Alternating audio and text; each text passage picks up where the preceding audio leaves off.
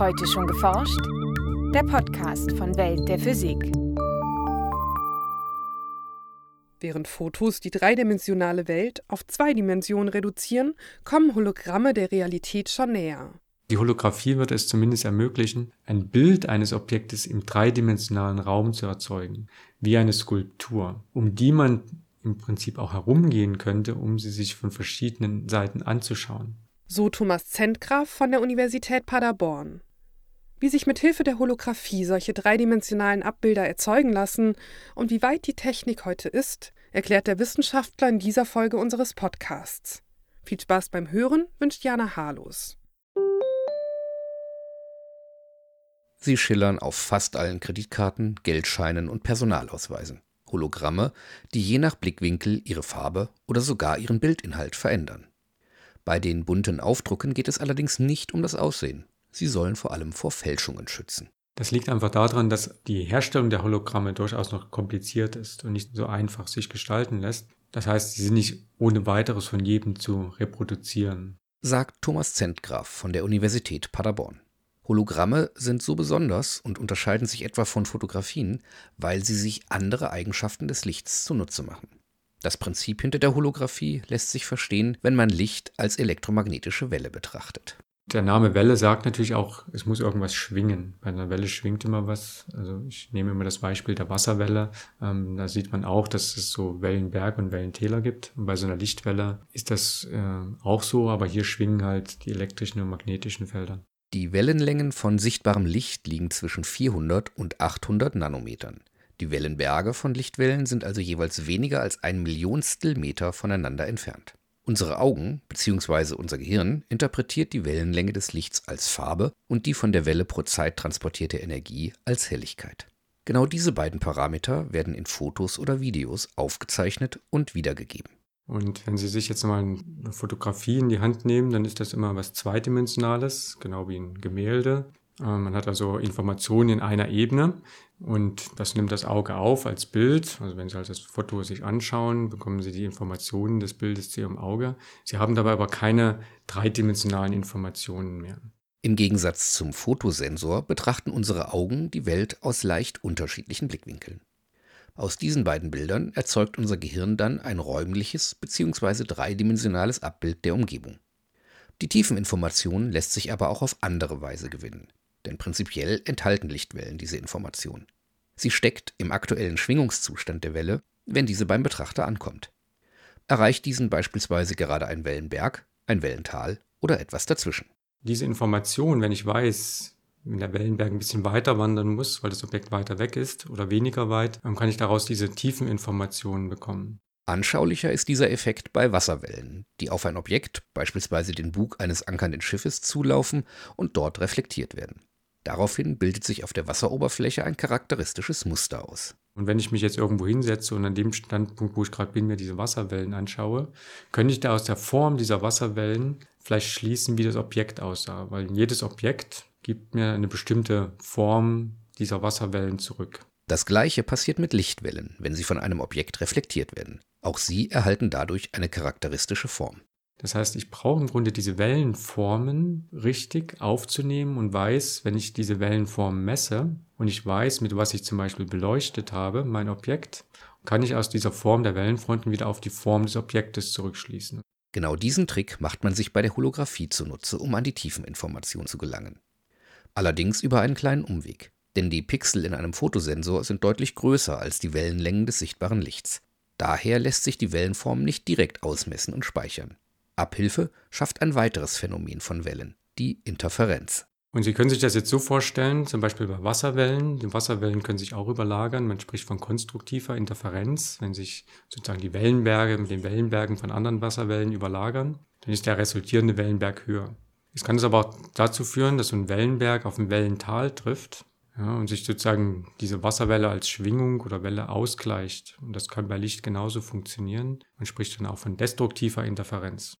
Überlagert man also die von einem Objekt reflektierten Lichtwellen mit Wellen, die direkt aus der Lichtquelle stammen, mit der man vorher das Objekt beleuchtete, entsteht ein Muster aus konstruktiver und destruktiver Interferenz.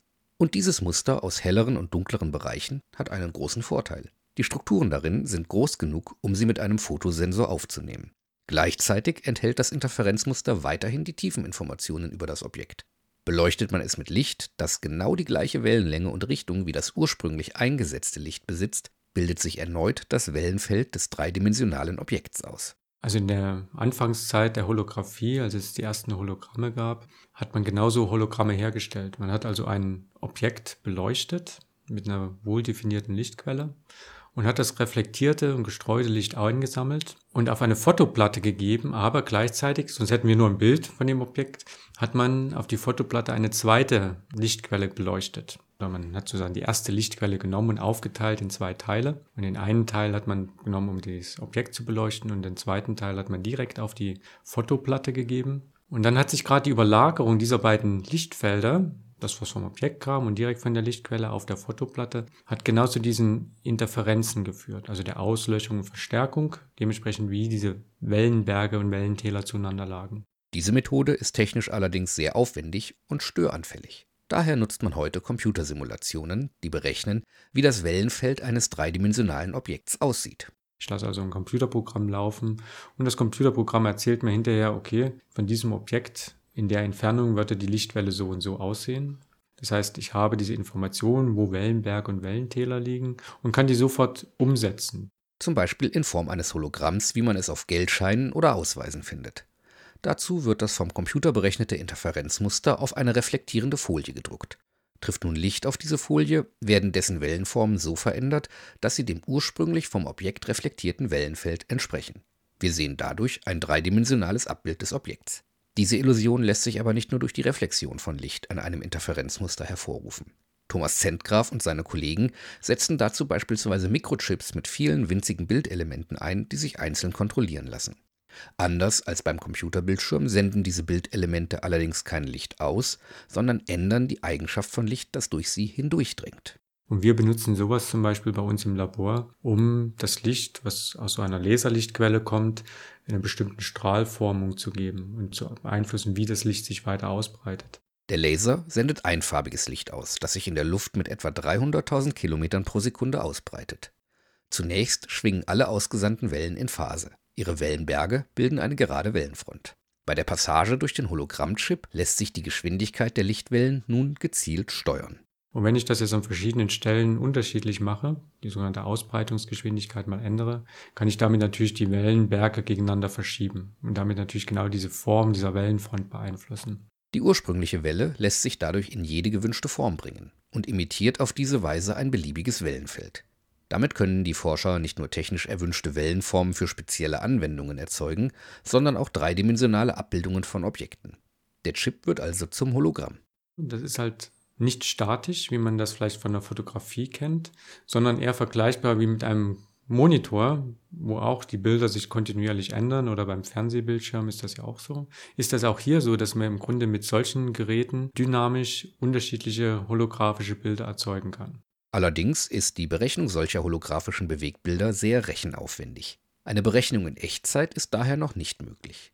Hinzu kommt, dass diese Hologramme nur in einem recht kleinen Blickwinkel funktionieren. Und wollte man 3D-Kinofilme mit dieser Technik produzieren, gibt es noch eine weitere technische Hürde. Einfarbige Hologramme zu machen ist kein größeres Problem. Mehrfarbige Hologramme zu machen ist deutlich schwieriger. Die Konzepte, die ich bisher gesehen habe, basieren dann häufig darauf, dass ich mit verschiedenen Farben aus verschiedenen dieser Hologramme heraus arbeiten muss. Man erzeugt also ein Hologramm für das Grüne, das Rote und das Blaue zum Beispiel, die man dann geschickt überlagern muss. Wenn dies gelänge, wäre das Kinoerlebnis noch einmal grundsätzlich anders als bei heutigen 3D-Filmen. Denn für diese überlagert man aus unterschiedlichem Blickwinkel aufgenommene Bilder für das linke und das rechte Auge, um einen räumlichen Eindruck zu erzeugen. Das bisherige 3D-Kinobild ist also nicht wirklich dreidimensional. Es spielt jetzt also auch keine Rolle, ob Sie jetzt im Kino links oder rechts sitzen. Sie werden immer alle das Gleiche sehen. Bei einem holographischen Abbildung wäre das anders. Die weiter links sitzen, sehen ein anderes Bild als die, die weiter rechts sitzen würden. Man könnte dann sogar um die gezeigten Objekte herumgehen. Für Kinofilme wahrscheinlich nicht so wichtig, aber für Design und Produktentwicklung, wie Thomas Zentgraf erläutert. Hologramme kann ich mir schon vorstellen in der Zukunft, dass gerade im Zug dieser Virtual Reality, Augmented Reality wieder aufkommen wird. Auch da ist man ja immer daran interessiert, wieder dreidimensionale Bilder zu erzeugen. Gerade auch wäre es da interessant, Abbildung von dreidimensionalen Objekten im Raum zu erzeugen, die mehrere gleichzeitig aus verschiedenen Perspektiven anschauen können. Sehr interessante Anwendungen dafür. Allerdings ist es momentan meiner Meinung nach noch so, dass sich die Holographie sehr stark auf sehr spezielle Anwendungen, gerade in Forschung und Industrie, beschränkt. Als Sicherheitselemente wird es die Hologramme also weiterhin geben. Neuere Anwendungen im Alltag sind in den nächsten Jahren aber nicht zu erwarten. Ein Beitrag von Jens Kube. Welt der Physik wird herausgegeben vom Bundesministerium für Bildung und Forschung und von der Deutschen Physikalischen Gesellschaft.